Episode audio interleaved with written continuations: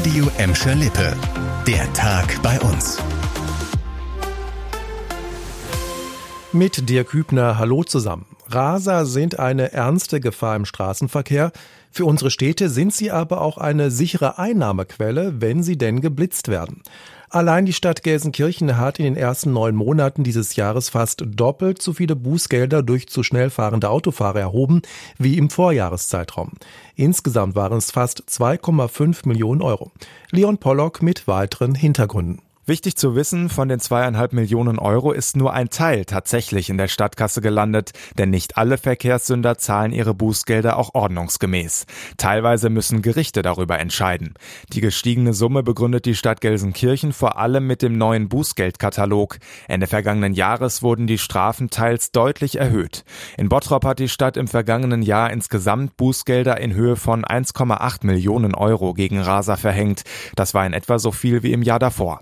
Die Stadt Gladbeck hat nur einen Radarwagen regelmäßig im Einsatz. Darüber wurden in diesem Jahr bisher 138.000 Euro eingenommen.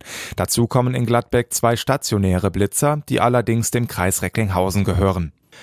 Wir bleiben beim Thema Verkehr. In der Gelsenkirchener Innenstadt ist heute Mittag ein schwerer Busunfall passiert mit großen Auswirkungen auf den Verkehr. Ein Polizeisprecher sagte uns, dass ein Linienbus beim Abbiegen von der Ringstraße in die Hibernia-Straße aus noch unbekannten Gründen von der Fahrbahn abgekommen und eine Böschung heruntergefahren war.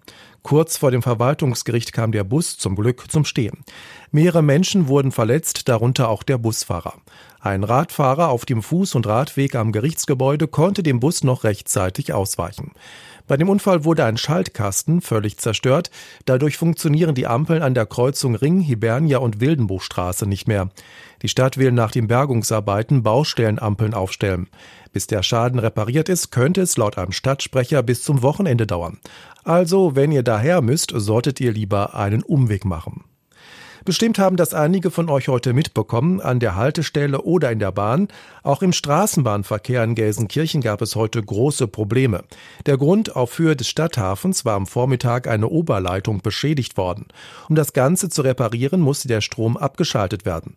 Dadurch konnten im ganzen Stadtgebiet keine Straßenbahnen mehr fahren. Die 301 und die 302 mussten an den Haltestellen stehen bleiben und das fast zwei Stunden lang. Um kurz vor halb eins war der Strom dann wieder da und die Bahnen konnten weiterfahren. Und zum Schluss noch eine gute Nachricht, auf die viele Gladbäcker gewartet haben. Modern und sauber, so präsentieren sich die frisch sanierten Rathaustoiletten in Gladbeck. Nach jahrelangen Beschwerden wurde das WC jetzt kernsaniert. Rund 190.000 Euro hat die Stadt Gladbeck dafür ausgegeben. Ein modernes Beleuchtungskonzept, freundliche Farben, eine Belüftungsanlage und sogar historische Fotografien sollen laut Stadt für eine angenehme Atmosphäre auf dem stillen Örtchen sorgen.